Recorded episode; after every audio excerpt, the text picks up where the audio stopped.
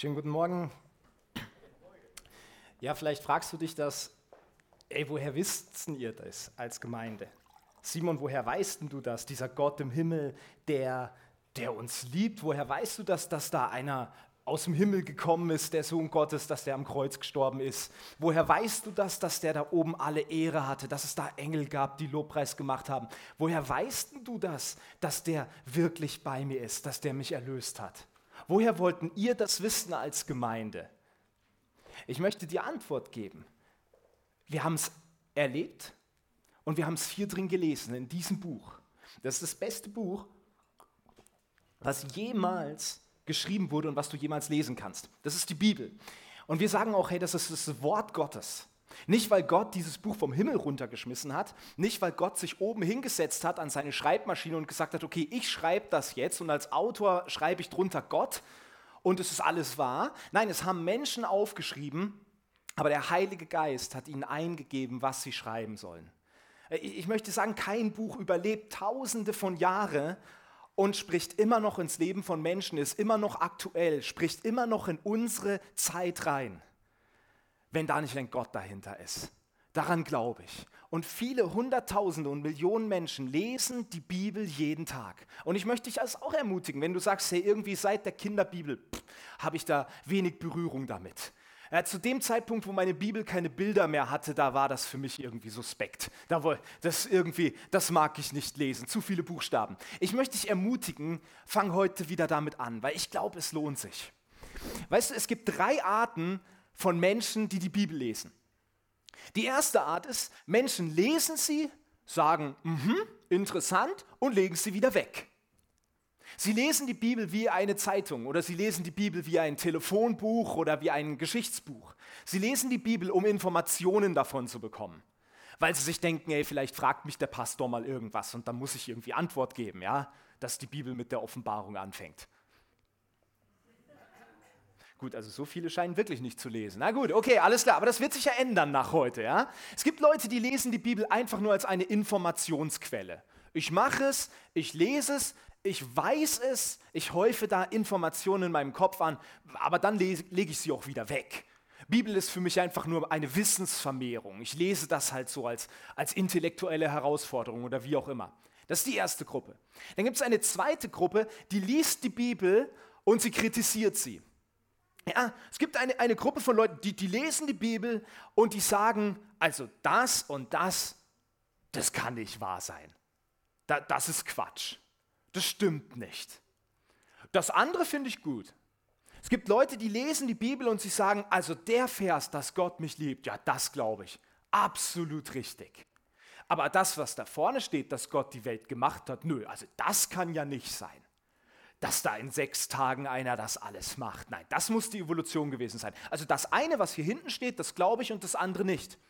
Dann gibt es Leute, die, die lesen und sagen, ja, hey, da steht, ich soll Leuten vergeben, die mir Böses getan haben. Oh ja, das glaube ich. Absolut richtig. Das ist super. Das, das ist die Wahrheit. Zwei Verse später, wo steht, hey, Gott möchte, dass du nicht geizig bist und dass du großzügig bist mit deinem Geld. Nö, das nicht. Ich lasse mir doch von einem Zimmermann nichts über Finanzprojekte erklären. Das ist also, na, das glaube ich nicht. Verstehst du, es gibt Leute, die lesen die Bibel und sagen, das ist wahr und das nicht. Sie selber entscheiden, was stimmt und was richtig ist.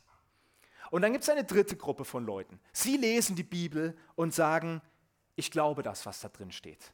Und ich glaube alles, was da drin steht. Und ich glaube, dass es nicht nur Informationen sind, sondern dass es was mit meinem Leben zu tun hat. Und ich möchte sagen, es war eine der besten Entscheidungen für mich, die ich je getroffen habe, zu sagen, ich gehe in diese dritte Gruppe. Ich lese das und ich glaube das, weil es mit meinem Leben zu tun hat. Eine der, der wichtigsten und besten Entscheidungen. Neben meiner Entscheidung, dass ich gesagt habe, okay, ich glaube an Jesus, er soll Herr meines Lebens sein. Neben der Entscheidung, hey, ich frage Miriam, ob sie mich heiratet. Und neben der Entscheidung, ich bin Bayern-Fan. Weil es, weißt du, alles hat sich, alle Entscheidungen haben sich so groß gelohnt. Es ist unfassbar. Ähm, aber mit ähm, die wichtigste Entscheidung war wirklich zu sagen, hey, ich glaube, dass die Bibel recht hat. Weil ich war in einer Zeit in meinem Theologiestudium, wo ich das nicht mehr geglaubt habe. Zweieinhalb Jahre lang habe ich Theologie studiert und bin mehr und mehr an den Punkt gekommen, dass ich in die Gruppe 2 gegangen bin. Ich lese es und ich kritisiere es. Ich kann alles widerlegen, ich kann alles hinterfragen, ich kann alles irgendwie gut begründen, dass es mit meinem Leben nichts zu tun hat. Und äh, die Intellektualität wuchs und man war ein guter Theologe, aber die Lebensfreude ist exponentiell gesunken. Weil ich habe nichts mit Gott erlebt, ich habe seine Stimme nicht gehört, ich habe keine Ermutigung bekommen, es gab keine Werte, auf denen mein Leben aufgebaut war und ich wusste gar nicht, ja, wie ist, wie ist Gott denn eigentlich? Wer ist es denn? Und irgendwann habe ich den Punkt getroffen, Gott, ich verstehe nicht alles, was da drin steht, aber ich will es jetzt einfach mal glauben. Und ich möchte sagen, ab, ab dem Zeitpunkt hat sich mein Leben echt radikal verändert. Und ich möchte dir aber sagen, diese Entscheidung zu sagen, ich glaube erstmal alles, was da drin steht, das kann auch ganz schön herausfordernd sein. Weil manchmal finden wir dann Bibelstellen und Passagen, die lesen wir und wir sagen, Gott, ich habe zwar gesagt, ich will das alles glauben, aber da kannte ich diese Stelle noch nicht. Also Gott, äh, also ich will ja wirklich alles glauben, aber das ist nun wirklich, das kann nicht richtig sein. Und vielleicht geht es dir so mit dem Predigtext von heute. Du wirst mal aufschlagen, Psalm 91. Ich möchte ihn mal vorlesen. Die meisten von euch, die kennen den vielleicht in der Luther-Übersetzung, so wo, wer unter dem Schirm des Höchsten sitzt und so. Ich liebe Luther, aber die Übersetzung dieses Psalms war nicht seine größte Glanzleistung, leider, muss man sagen, wenn man da mal schaut äh, im Urtext und so. Deswegen habe ich eine andere Übersetzung genommen, die ein bisschen besser ist und auch ein bisschen besser verständlich. Psalm 91. Und da steht, wer unter dem Schutz des Höchsten wohnt, darf bleiben im Schatten des Allmächtigen. Darum sage ich zum Herrn, du bist meine Zuflucht und meine sichere Festung. Du bist mein Gott, auf den ich vertraue. Ja, er rettet dich wie einen Vogel aus dem Netz des Vogelfängers. Er bewahrt dich vor der tödlichen Pest. Er deckt dich schützend mit seinen Schwingen. Unter seinen Flügeln findest du Geborgenheit. Seine Treue gibt dir Deckung. Sie ist dein Schild, der dich schützt. Du brauchst dich nicht zu fürchten vor dem Schrecken der Nacht oder vor den Pfeilen, die am Tag abgeschossen werden, nicht vor der Pest, die im Finstern umgeht, nicht vor der Seuche, die mitten am Tag wütet. Selbst wenn tausend neben dir fallen, gar zehntausend zu deiner Rechten, dich trifft es nicht. Aber anschauen wirst du es mit eigenen Augen, du wirst sehen, wie die Feinde Gottes ihre gerechte Strafe bekommen. Denn du hast gesagt, der Herr ist meine Zuflucht, den Höchsten hast du zum Schutz dir erwählt. So wird dir kein Unglück zustoßen und kein Schicksalsschlag wird dich in deinem Zuhause treffen. Denn er hat für dich seine Engel entsandt und ihnen befohlen, dich zu behüten auf all deinen Wegen. Sie werden dich auf Händen tragen, damit du mit deinem Fuß nicht an einen Stein stößt. Über Löwen und Ottern wirst du hinwegschreiten, starke junge Löwen und Schlangen wirst du zu Boden treten. So sagt nun der Herr, weil er mit ganzer Liebe an mir hängt, will ich ihn befreien. Ich hole ihn heraus aus der Gefahr, denn er kennt meinen Namen. Wenn er zu mir ruft, werde ich ihm antworten. In Zeiten der Not stehe ich ihm bei.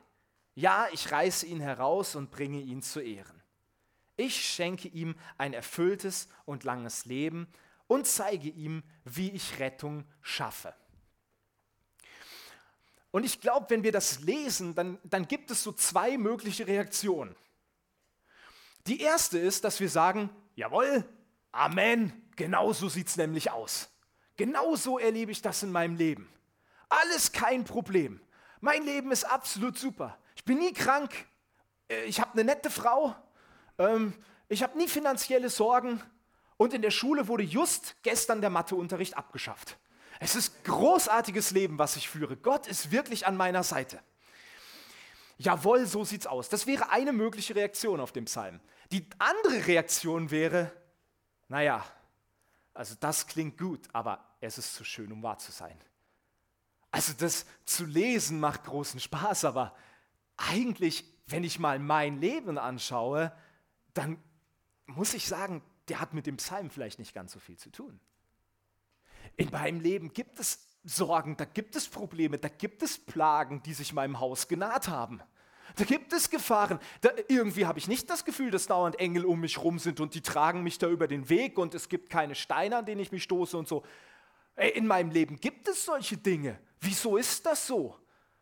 Weil eigentlich, wenn ich den Psalm ernst nehme, dann, dann müsste es doch so sein, dass ich ein super Leben führe. Aber hey, wir, wir alle haben das erlebt, vorletzte Woche, als da die Flut durch Simbach durchgegangen ist. Hey, es ist nicht so, dass die Flut gesagt hat, hoch, da wohnt ein Christ, da mache ich mal einen Weg drumrum. Das ist äh, der, der, Mitglieder der Freien Christengemeinde nicht. Der, wir waren bei Leuten aus der Gemeinde und wir haben dort ein Haus, was ihnen gehört, haben wir ausgeräumt letztes Wochenende komplett. Und da, da sind komplette Häuser weggerissen worden. Das sind Menschen in Not. Auch Menschen, die an Jesus glauben. Und dann könnte man sich doch schon hinstellen und sagen, ja Gott, Moment mal, aber hier steht das doch anders. Das dürfte doch eigentlich nicht sein. Oder vielleicht sagst du, hey, ich glaube an Jesus, aber ich habe Sorgen um meinen Arbeitsplatz. Ich, ich weiß nicht, ob ich meinen Job behalten kann oder vielleicht hast du ihn schon verloren. Ich weiß nicht, wie ich finanziell das nächste halbe Jahr über die Runden kommen soll. Ich mache mir Sorgen darum. Ich habe Probleme in meiner Familie. Da, da, gibt es Herausforderungen. Ich mein, meine, angeblich machen einem Kinder ja Sorgen. Ich habe noch keine, aber ähm, anscheinend soll das ja so sein. Und, und vielleicht ist das in deinem Leben und du sagst, ja Gott, wo ist das denn, was da in dem Psalm steht? Wo ist das denn? Und wisst ihr, mir, mir geht das ganz genauso. Es gibt manchmal Bibeltexte, die lese ich und ich irgendwo in meinem Innern denke ich mir, hä, das, das, das ist nicht real in meinem Leben. Irgendwie, das, das kann nicht so richtig sein. Da habe ich Schwierigkeiten, das zu glauben. Und wie gehen wir dann damit um? Wenn sich beim Lesen des Bibeltextes Skepsis breit macht, nur mal kurz zur Einleitung, so wie, wie, wir, wie wir damit umgehen können mit solchen Herausforderungen. Das Erste ist, was ich tue, ist, ich überprüfe meine Interpretation. Wenn ich einen Bibeltext lese und ich mir so denke, so, ey, das, was der Text sagt, das irgendwie scheint das aber nicht so zu passen zu meinem Leben, dann überprüfe ich erstmal meine Interpretation. Weil jeder von uns nimmt ja Informationen gefiltert wahr. Jeder von uns hat so eine Brille, durch die er Informationen wahrnimmt und auch die Bibel liest. Und jeder von uns denkt ja, ich lese die Bibel ganz neutral. Aber ganz oft ist es so, wir lesen etwas und das setzt in uns so bestimmte Dinge frei und wir verknüpfen das mit bestimmten Informationen, die wir schon haben und so weiter. Und manchmal interpretieren wir etwas in einen Text rein, was gar nicht so dasteht. Und deswegen ist das Erste, was ich mache, ist, okay, hey, irgendwie habe ich Schwierigkeiten, das zu glauben. Ich überprüfe erstmal, habe ich was in den Text reininterpretiert oder nicht? Nehme ich wirklich nur das wahr, was dasteht? Und dann lese ich den Text nochmal genau und auch neutral. Ich versuche da mal wirklich zu sagen, okay, alles, was irgendwie in mir drin ist, an vorgefertigten Meinungen, an Ansichten und so weiter, ich versuche das mal auszublenden und wirklich nur die Informationen, die da stehen, wahrzunehmen. Und dann sehe ich mir nochmal den Gesamtkontext oder die Gesamtaussage der Bibel an. Weil manchmal lesen wir Verse, meinetwegen, gibt es im Alten Testament ja so Stellen so, ähm, du wirst Feuer legen an die Zelte deiner Feinde oder irgendwie sowas. Und dann lesen wir das und sagen, großartig, auf zum Campingplatz. So, ja, weil ich weiß, mein böser Nachbar ist da gerade mit seiner Familie zelten und die Bibel sagt, ja, also, auf geht's. Und, und man fühlt sich irgendwie im Recht und steht ja da und, und Gott will das ja und so. Und dann denke ich mir so, ey Leute, vielleicht mal weiterlesen, so komplett, was, weil, weil es gibt sowas, was nennt sich auch Neues Testament. Und Jesus sagt ab und zu mal was zu bestimmten Dingen im Alten Testament, äh, die eigentlich aufgehoben sind. Ich habe das ähm, jetzt diese Woche auf Facebook eine, eine Diskussion gelesen über, über Homosexualität. Und da hat sich, da hat ein Pfarrer geschrieben, ja, diese ganzen Leute, die behaupten, sie sind bibeltreu und deswegen sind sie gegen Homosexualität die sind gar nicht bibeltreu, weil ich bin Pfarrer, ich bin homosexuell, lebe in einer homosexuellen Beziehung und wenn die wirklich bibeltreu wären würden, die müssten die mich ja steinigen. Da habe ich gedacht, Junge, du hast echt ein riesengroßes Problem. Du hast einen Job und überhaupt keine Ahnung davon. Du hast noch nie die Bibel durchgelesen, glaube ich. Weil Jesus sagt im Neuen Testament ganz klar was dazu, dass wir nicht Leute, die anders leben als wir, dass Leute, die, die auch falsch leben, ganz klar wie die Bibel sagt, dass wir hingehen sollen und sagen sollen, wir spielen jetzt mal Gericht. Steht ganz klar in der Bibel drin. Ich kann gut bibeltreu sein, ohne jemanden zu steinigen. Wenn, wenn du nur, nur einen Satz mitnimmst, dann vielleicht den. Ja? So, das, das ist eine ganz wichtige Grundaussage. Wir müssen die ganze Bibel lesen. Wir können uns nicht auch in die Ecke drängen lassen, oh, da gibt es so bestimmte Verse im Alten Testament und die, die musst du jetzt halten, sonst bist du nicht bibeltreu. Überhaupt nicht. Wir müssen die Bibel mit der Bibel auslegen. Und das ist großartig. Die Bibel im Gesamtkontext, die Bibel als Gesamtes, ey, die macht so viel Sinn, das ist unfassbar. Ja? So viele Bücher, so viele unterschiedliche Menschen, die geschrieben haben, aber ein Geist, ein Gott, der sie geleitet hat. Und das ist großartig. Und wir wollen das jetzt mal schauen, was diese Schritte bedeuten können für unseren Text, der ja irgendwie so unglaublich scheint, weil er irgendwie uns herausfordert in unserem Leben, weil wir vielleicht alle Probleme und Sorgen und Nöte kennen, von uns persönlich oder auch aus unserem Umfeld. Das Erste, wir wollen über Gottes Schutz nachdenken. Und ich habe diesen Punkt mal genannt, Gottes Schutz, es gibt dennoch Herausforderungen. Weißt du, manchmal lesen wir diesen Psalm und das, den ersten Eindruck, den wir davon haben, ist, wenn ich mit Gott lebe, habe ich keine Probleme. Weil Gott macht ja alles, um mich vor allem Möglichen zu, äh, zu, äh, äh, zu bewahren. Gott verspricht mir das Paradies auf Erden, denken wir manchmal, wenn wir das lesen. Und jetzt lasst uns aber mal genau hinschauen, weil eigentlich tut Gott das nicht. Wenn wir diesen Psalm genau anschauen, dann wird uns die Tatsache bewusst, dass da eine Menge sehr, sehr bedrohlicher Situationen geschildert werden, in die ich nicht unbedingt reinkommen möchte. Weißt du, wir lesen hier unter anderem, hey, Gott rettet dich in Vers 3 wie einen Vogel aus dem Netz des Vogelfängers. Was glaubst du, wie happy der Vogel ist, wenn er im Netz ist? Ja, überhaupt nicht. Für den Vogel ist das eine sehr, sehr bedrohliche Situation. Seine Freiheit ist extrem eingeengt.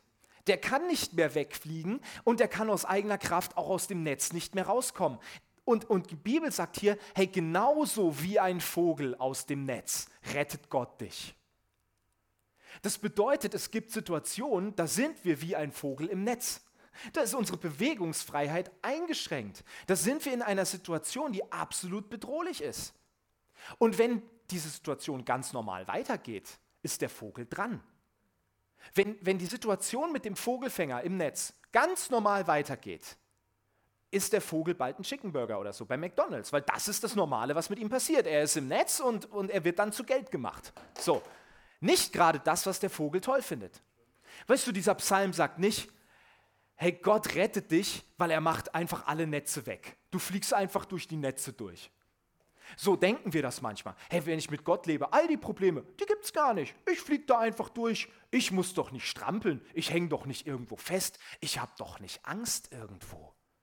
Doch ich glaube, so ein Vogel hat Angst. Dem gefällt das nicht im Netz. Und er kann nicht einfach da durchfliegen. Das ist für den Vogel eine sehr bedrohliche Situation. Und damit vergleicht die Bibel uns, dich und mich. Pest, Schrecken der Nacht, die Pfeile, die am Tag fliegen, die Seuche, tausend Leute und zehntausend, die direkt neben mir in meinem direkten Umf Umfeld tot umfallen. Das sind sehr bedrohliche Situationen. Ey, überleg dir das mal. Also ich meine, es gibt ja dieses Spiel, ne? vielleicht kennt ihr das so, wo, wo Leute so ihren Kopf durch so eine Wand durchstecken müssen und dann werden die mit Torten beworfen. So beliebtes Spiel bei irgendwelchen Hochzeiten oder, oder, oder wo auch immer. So, jetzt überleg dir mal. So, du, du, du stehst da vor dieser Wand Neben dir erwischt es ein, auf der linken Seite, auf der rechten Seite erwischt es auch ein und du merkst, hey, die können treffen, die da die Torten werfen. Die, die sind nicht schlecht. Und du stehst da. Wie groß ist deine Hoffnung, dass es dich nicht trifft? Überleg mal, die Bibel sagt dir, tausend fallen zu deiner Seite und zehntausend. Hey, die können treffen. Da ist eine tödliche Gefahr da. Wer von uns setzt sich da in den Liegestuhl und sagt, oh, mich erwischen es eh nicht? So denken wir das manchmal. Hey Gott, in meinem Leben die Pest, den Schrecken der Nacht, die Pfeile, hey, das gibt's alles gar nicht. Das nimmt Gott einfach alles so weg. Tatsache ist, nö, die sind da. Die sind in unmittelbarer Umgebung von dem Menschen, der da schreibt. Der sagt nicht, das gibt's nicht, ich wohne auf einer Insel und da, da ist alles easy. Nein, er sagt, hey, diese Situation gibt es. Aber Gott holt mich raus. Löwen und Schlangen, über die wirst du treten. Hey, ich habe da keine, das ist für mich das schlimmste Bild überhaupt. Also ich habe hab riesen Angst vor Schlangen.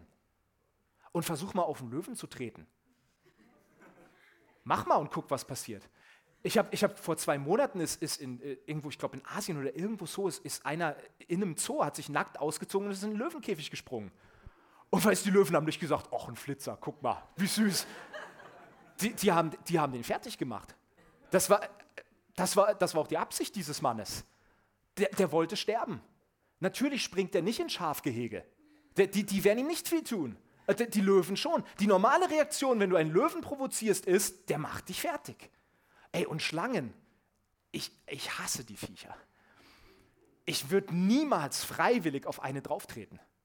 Und auch wenn du auf eine Schlange trittst, die, die greift dich an. Die fühlt sich da in ihrer Freiheit bedroht.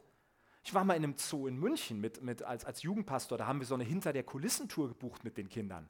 Und auf einmal stehe ich, ohne es zu wissen, in einem Raum voll mit Terrarien. Giftschlangen, Giftspinnen. Und, und ich dachte so, du liebe Zeit, was ist das? Ich wollte das nicht. Ich, und ich muss auch so sagen, ich weiß, ich hatte die Verantwortung für, für die Kinder, aber ich wusste auch, hey, wir haben echt ein paar Hyperaktive dabei. Und wenn die so ein Terrarium umhauen, ich habe mich als nächstes zur Tür gestellt. Wenn, wenn eine rauskommt, ich bin weg. Wirklich. Deswegen bin ich auch kein Jugendpastor mehr. Ja, das muss der Simon machen bei uns ne, als Jugendleiter. Nee, und, dann, und dann direkt am Ende dieses, dieses Zimmers war ein großer Glaskasten von, von, der Decke, von der Decke bis zum Boden. Und da lagen vier Pythons drin. Und, und die Zoowärterin, die war richtig gut drauf, die hat dann eine Show abgezogen. Ja, und ach, und lauter Schlangen, und wenn die euch beißt, seid ihr tot. Und das sind, das sind Würgeschlangen. So habt ihr jetzt gesehen. Ja, ich würde sagen, ich hole mal eine raus. Ich habe gedacht, bitte? Und dann, dann holt die wirklich so ein Trumm von Schlange daraus. Ich dachte, das ist jetzt ein Scherz. Das ist jetzt wirklich ein Scherz. Und dann hat die das so ist rumgegangen, könnt ihr mal anfassen und so. Und ich hatte wirklich Angst. Und ich habe so gedacht, okay, gut, das ist nur, nur eine Würgeschlange. Wenn irgendwas passiert, die hat die in den Händen, die ist als erstes dran. So. Und ich habe dann das, diese Schlange sogar angefasst, weil ich dachte, vielleicht heilt das irgendwie meine Phobie. Hat nicht geklappt das war nicht angenehm. Schlangen sind keine Tiere, wo die meisten Leute sagen, ach wie putzig, ach wie süß. Tritt mal auf eine drauf und du weißt, das ist gefährlich. Ich möchte so eine Situation nicht erleben. Und äh, die Bibel sagt hier nicht, äh, Gott räumt die Löwen und die Schlangen für dich aus dem Weg. Die sind weg, die sind eingesperrt. Nein, die Bibel sagt, du wirst über sie laufen. Ich weiß nicht, ob ich da Halleluja schreie, wenn ich so über die drüber laufe, bildlich gesprochen, sondern ich denke mir wahrscheinlich bei den ersten zwei, drei eher, Gott bitte, mach, dass sie irgendwie ruhig bleiben. Das sind, das sind Situationen, die sind absolut herausfordernd. Hey, die Bibel sagt nicht, hey, du wirst nie, nie Angst haben in deinem Job, du wirst nie Sorgen haben in deiner Familie, es gibt keine Herausforderungen, es gibt nichts, was dir Angst macht. Das sagt die Bibel hier nicht in diesem Psalm. Ganz im Gegenteil, sie sagt, ja, das gibt es. Das wird kommen. Das ist so. Gott rettet dich wie, aus ein, wie ein Vogel aus dem Netz. Und in Vers 15 lesen wir, ich reiße dich heraus aus den Zeiten der Not. Gott sagt nicht, es gibt das in deinem Leben nicht. Nein, es gibt diese Zeiten, aber ich reiße dich heraus. Es gibt die, die Bibel schildert eine Menge bedrohlicher Situationen, ohne dass auch ein Grund genannt wird. Die Bibel sagt hier nicht, hey, wenn du deine stille Zeit nicht machst, ja, oder wenn du in Sünde fällst, dann kommt das alles. Nö, die Bibel sagt einfach, ja, das kommt, ist so lebe damit. Musst du irgendwie mit klarkommen. Es ist, es ist nicht der Himmel, es ist nicht das Paradies auf Erden. Weißt du, Gott bewahrt uns nicht immer vor der gefährlichen Situation, aber ich glaube, dass er uns vor den möglichen Konsequenzen bewahrt. Die gefährliche Situation, ich trete auf einen Löwen. Die Konsequenz ist, ich bin sein Mittagessen. Davor bewahrt Gott mich. Das sagt der Psalm hier ganz klar. Es gibt bedrohliche Situationen. Und Gott führt uns nicht immer drum herum, dass unser Leben, dass da nur die Sonne scheint. Nein, aber Gott sagt, hey, du bist in diesen Situationen, aber vor den schlimmen, vor den bedrohlichen, vor den möglichen Konsequenzen, davor will ich dich bewahren. Ich bin bei dir. Gottes Schutz bedeutet nicht, dass alles immer einfach ist, aber Gottes Schutz bedeutet, Gott ist bei mir. Und das ist die zweite Tatsache in diesem Psalm. Gott verspricht, er verspricht, dass er in diesen Situationen da ist und eingreifen wird. Keine einzige dieser Situationen lesen wir, dass Gott sagt, ich gucke mal ein bisschen zu.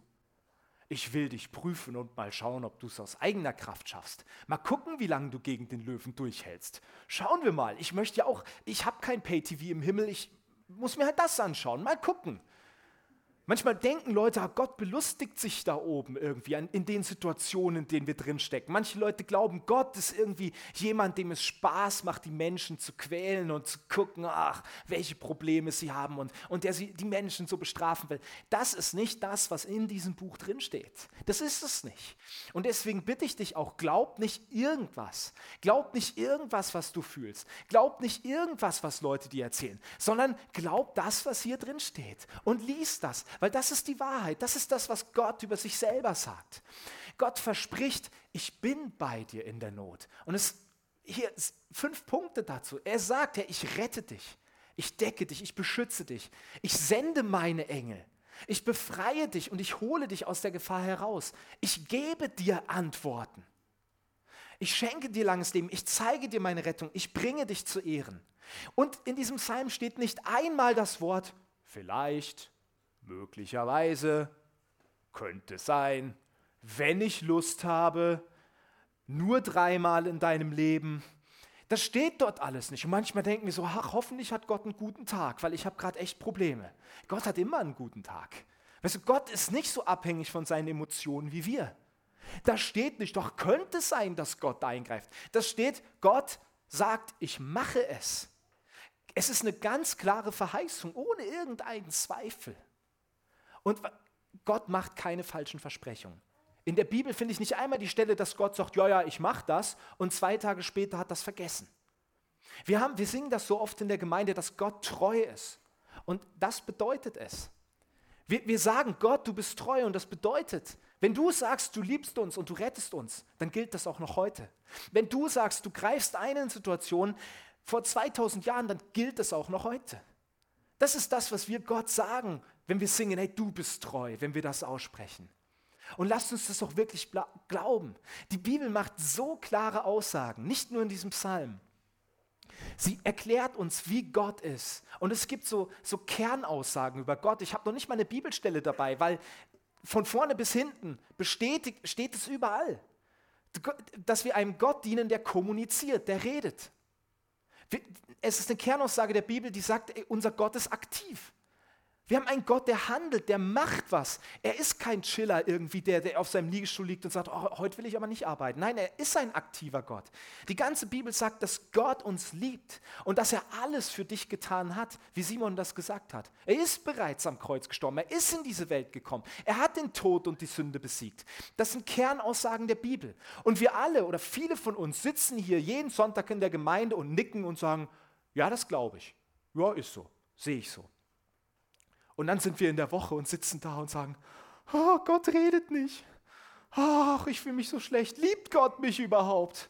Ach, erstmal einen Seelsorger anrufen. Erstmal den Teddy drücken, weil irgendwie Gott ist so weit weg. Gott macht nichts. Ich habe nur Probleme und, und Gott ist überhaupt nicht da. Ja, so, so sieht doch manchmal unser Alltag aus. Ja, ich, ich gebe das zu, bei mir doch auch. Hey, was glaubst du, wie, weißt du, ich, ich weiß nicht, wie es in sechs Wochen, sieben Wochen, wenn ich hier weg bin, wenn Simon mich dann, wenn Simon feiert quasi, hat eine Woche Urlaub genommen, um meine Verabschiedung zu feiern, ja. Ich habe vorhin zu deiner Mom gesagt, äh, ist ganz schön frech geworden, euer Sohn. Äh, da hat sie gesagt, ja, das hat er von dir gelernt. Ihr könnt mir nicht alles anlasten, was die letzten drei Jahre passiert ist. Weißt du, ich weiß nicht, wie es in sieben Wochen weitergeht. Ich, ich habe keinen Job. Ich, ich habe keine Ahnung und, und ich habe ich hab eine Verlobte, die sich wirklich richtig, richtig schlimm Sorgen auch gerade macht, weil sie auch nicht weiß, wie es weitergeht. Äh, Im Moment ist es so, sie wird einen Mann heiraten, der keinen Job hat und das war nicht ihr Traum. So. ähm, das hatte sie sich anders vorgestellt. Hey, ich weiß nicht, wie es da weitergeht. Und was glaubst du, wie oft ich wirklich in den letzten Wochen auch im Gebet war und Gott gesagt habe, Gott, ey, wieso? Wieso unsere Deadline, unser Glaube, unsere Erwartung, es ist schon so lange vorbei die wir uns gesetzt haben. Gott, wieso redest du nicht? Gott, wieso kommt immer noch nichts? Wieso geht einfach keine Tür auf und so weiter und so fort? Ich bin da genauso. Ich, ich auch, liege auch oft vor Gott und sage, Gott, hey, wieso geht es nicht weiter? Warum ist das? Wieso fühle ich mich gerade so? Und dann muss ich mir bewusst machen, hey, mein Gott redet, mein Gott ist aktiv, er handelt, mein Gott liebt mich und mein Gott hat alles für mich getan. Und mein Gott hat ein größeres Interesse daran, dass ich das Leben lebe, was er für mich hat, als ich selber. Da hat Gott ein viel größeres Interesse daran, dass du in deine Berufung kommst, in den Plan, den er für dein Leben hat, als du selber. Das, das glaub mir mal. Das ist so. Und das müssen wir uns manchmal bewusst machen und sagen, hey, ich bin in diesen Situationen drin. Aber ich will mir bewusst machen, mein Gott verspricht mir, dass er mir helfen wird, dass er mich schützt und dass er mitten in der Herausforderung bei mir ist. Diese drei Männer im Feuerofen, Gott hat nicht das Feuer ausgemacht. Gott hat nicht den Soldaten einen Stromschlag versetzt, als sie die reingeworfen haben. Gott hat sie nicht vor dem Feuer bewahrt, aber er war im Feuer mit ihnen. Das war Gott. Gott war im Feuer mit ihnen. Gott sagt nicht wann in diesem Psalm. Gott sagt nicht wann, aber dass er eingreifen wird. Und darauf stelle ich mich. Gott sagt nicht wann, aber dass er eingreifen wird. Und ich weiß, er wird kommen. Ich weiß nicht wann. Und ich möchte das auch zusprechen für dich. Wenn du sagst, hey, es ist irgendwie, ich warte schon so lange. Ich weiß nicht wann, aber ich weiß, dass Gott eingreifen will und dass er in dein Leben kommt. Und jetzt sagst du vielleicht, ja, das, das klingt super, gefällt mir, ist gut, weil ich habe die ganzen Herausforderungen und den ganzen Mist, habe ich und ich will diesen Gott auch haben. Ich will diesen Schutz haben. Gottes Schutz, ich will ihn haben. Wie bekomme ich den denn? Weil irgendwie ich warte schon richtig, richtig lange. Ich habe irgendwie überhaupt nicht das Gefühl, dass dieser Gott bei mir ist. Und die Tatsache ist, für diesen Schutz Gottes, sagt der Psalm auch, hey, da scheint es Bedingungen zu geben. Da scheint es in diesem Psalm Dinge zu geben, wo Gott selbst sagt, hey, wenn du das und das tust, dann werde ich was tun. Weil du das und das machst, werde ich eingreifen. Und das Erste ist, in Vers 9 und auch in Vers 2 lesen wir schon diese, diese Andeutung. Da lesen wir, denn du hast gesagt, der Herr ist meine Zuflucht. Den Höchsten hast du zum Schutz dir erwählt. Das ist nicht was, was Gott für dich tut. Weißt du, manchmal denken wir, äh, ach Gott ist allmächtig, ne, der wird schon alles irgendwie machen in meinem Leben, was ihm passt. Das ist nicht das, was die Bibel sagt. Es gibt in der Offenbarung eine Stelle, da heißt es, Jesus steht vor der Tür und klopft an. Natürlich könnte Jesus auch durch die Tür einfach durchgehen. Ist kein Problem. Jesus kann durch Wände gehen, steht übrigens auch in der Bibel. Das ist, ich kann es noch nicht. Ja? Aber er kann es. Jesus müsste sich nicht vor die Tür stellen und anklopfen. Der, er, er käme auch so rein. Aber er will, dass wir aktiv sind. Er will nicht einfach die Tür eintreten, sich in unser Wohnzimmer setzen und sagen, jetzt bin ich da, bring das Essen. Sondern Jesus möchte, dass wir ihn einladen. Ja? So erwarten, also in unserem Alltag machen wir das ja auch so. Ich weiß nicht, wann du das letzte Mal jemandem was zu essen gebracht hast, der deine Tür eingetreten hat. Ich würde das nicht tun.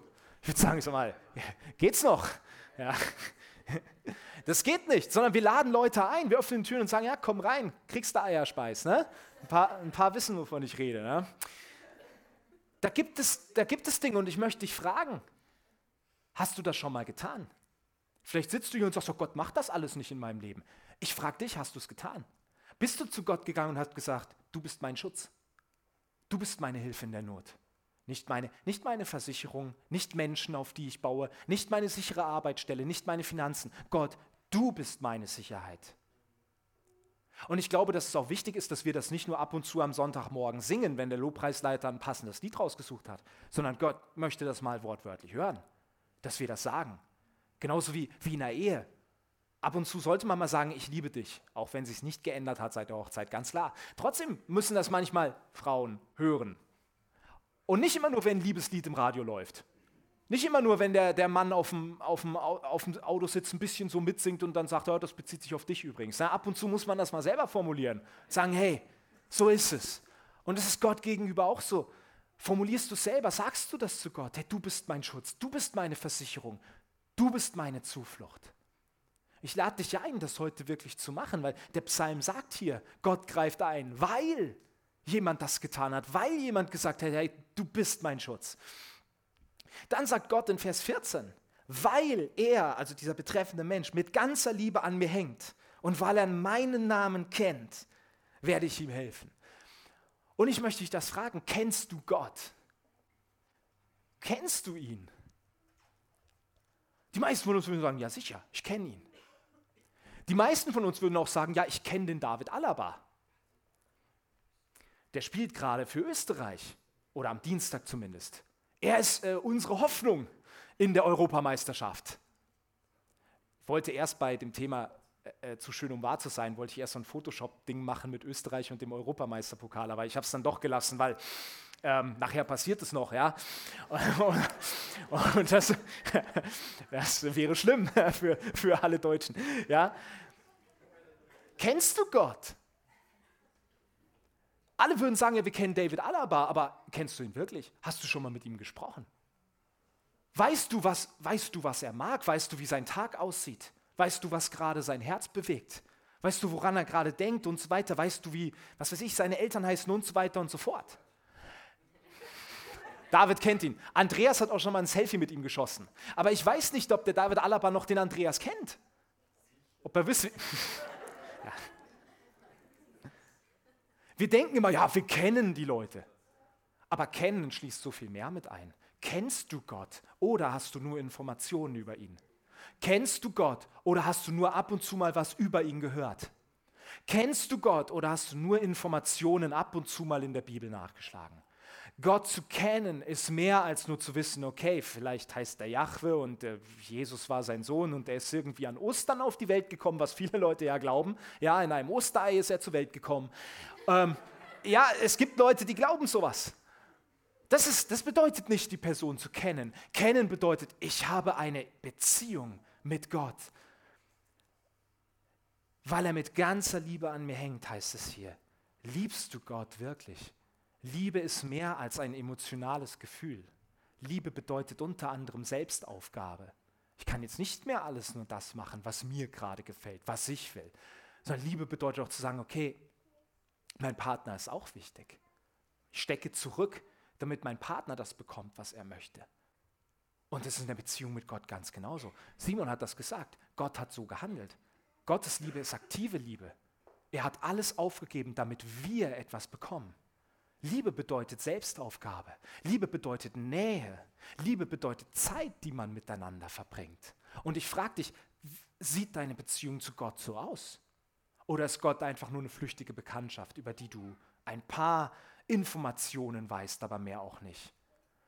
Dieser, dieser Psalm hier sagt, hey, Gott will uns erretten, aber er tut es aufgrund deiner Beziehung zu uns, weil wir ihn kennen und weil wir ihn lieben. Beziehung zu Gott ist mehr als nur am Sonntag hier zu sitzen, nett zu nicken, ab und zu mal zu lachen und nachher beim Kuchenverkauf ordentlich Geld zu geben für die Gemeinde, weil die Kuchen so toll sind. Das ist nicht Gott kennen. Gott kennen bedeutet Montag bis Samstag. Ich habe Zeit mit Gott. Ich will ihn immer mehr kennenlernen. Ich liebe ihn. Ich, ich ordne mein Leben seinen Plänen unter. Tust du das? Und das Letzte ist die letzte Bedingung in Anführungsstrichen, die uns dieser Psalm nennt, ist in Vers 15. Da sagt Gott, wenn er zu mir ruft, will ich ihm antworten, will ich ihn retten und so weiter. Sprichst du mit Gott? Rufst du zu ihm? Manche Leute verstecken sich so hinter dem, ja Gott ist eh allwissend, der weiß doch, dass ich jetzt Probleme hatte. Der, der, der kennt doch mein Leben, das muss er doch wissen. Ja? Das, das ist nicht das, was die Bibel uns sagt. So oft fordert uns die Bibel auf. Bete zu Gott, rede mit ihm. Sag ihm, was dein Herz bewegt. Die ganzen Psalmen, die hätte man nie schreiben müssen. Ja, sicher weiß Gott, wenn es David mal wieder schlecht ging und er wirklich in einer Depression steckte. Das, das Gefühl hat man manchmal, wenn man die Psalmen von David liest, dass es wirklich Phasen gab, wo er absolut verzweifelt war, wo es ihm richtig, richtig schlecht ging. Ja, Gott hat dann nicht den Psalm sich angehört und hat gedacht, ach du liebe Zeit, so geht's dir. Oh, gut, dass du sagst, da müssen wir ja was machen. Nein, aber Gott möchte, dass wir zu ihm reden, dass wir eine Partnerschaft, eine Beziehung mit, zu ihm führen und mit ihm kommunizieren. Vers 2 sagt uns das, da finden wir Fürbitte und Lobpreis drin. Da finden wir Proklamationen drin und so weiter. Tun wir das? Gebet kannst du nicht outsourcen. Outsourcen, dieser Begriff heißt ja, alles, was ich nicht machen muss, soll ein anderer machen. Ja? Weil sonst gibt es immer viele Leute, die alles, äh, wenig Leute, die alles machen und viele, die gar nichts tun. Dinge, die man nicht selber machen muss auf der Arbeit, die sourced man halt out. Die soll ein anderer machen. Gebet kannst du nicht outsourcen. Ganz oft probieren wir es. Wir haben eine herausfordernde Situation. Wir rufen drei Freunde an, den Pastor und das Gebetsteam und sagen, betet mal dafür. Ist eine gute Sache. Sollen wir auch machen. Aber weißt du, wenn es um meine Zukunft geht, ich weiß, dass viele Leute gerade für mich beten. Aber was glaubst du, wen Gott am liebsten sehen möchte vor seinem Thron, wenn es um die Zukunft von Martin geht? Ja, Martin, ja, richtig. Wenn es um, um Sorgen und Nöte geht in deinem Leben, wen will Gott sehen? Dich. Ich glaube, Gott, es, es liegt Kraft in der Fürbitte, es liegt Kraft darin, wenn mehrere Leute sich eins machen und für dich beten, absolut. Aber das bedeutet nicht, oh, die beten, ja, dann muss ich es nicht mehr tun. Wenn, wenn wir nicht beten, haben wir eigentlich keine Beziehung zu Gott. Weil hast du eine Beziehung zu Gott, äh, hast du eine Beziehung zu einem Menschen, mit dem du nicht kommunizierst? Ich wage das mal zu bezweifeln. Gebet kannst du nicht outsourcen. Und vielleicht sitzt du hier und sagst, hey, irgendwie Gott macht nichts in meinem Leben, Gott greift da und da nicht ein. Ich frage dich heute Morgen, hast du es vor den Thron Gottes gebracht? Hast du Gott darum gebeten, einzugreifen? Hast du es beim Namen genannt, was dir Sorgen macht? Manchmal reden wir nur so drumherum, ja Gott, hilf mir irgendwie in meinem Leben. Aber manchmal müssen wir Dinge klar benennen. Gott, die Situation auf meiner Arbeit, gib mir Liebe für meinen Kollegen, der mir, der, der mir wirklich das Leben in Anführungsstrichen so schwer macht. Ja. Gib mir Liebe dafür, gib mir Weisheit für das Projekt, für das und das, was ich auf der Arbeit tun soll. Gott, in meiner Familie geht es drunter und drüber. Bitte gib mir Weisheit, dass ich weiß, wie ich mit meinen Kindern, mit meiner Frau umgehen soll. Nenn es beim Namen. Nicht einfach nur beten, Gott hilf mir in meinem Leben, Amen, super. Sondern benenne die Dinge wirklich. Werde spezifisch. Und wenn da ein Löwe vor dir steht, eine herausfordernde Situation, dann nenn den Löwen bei Namen. Dann sag Gott, da steht das und das vor mir.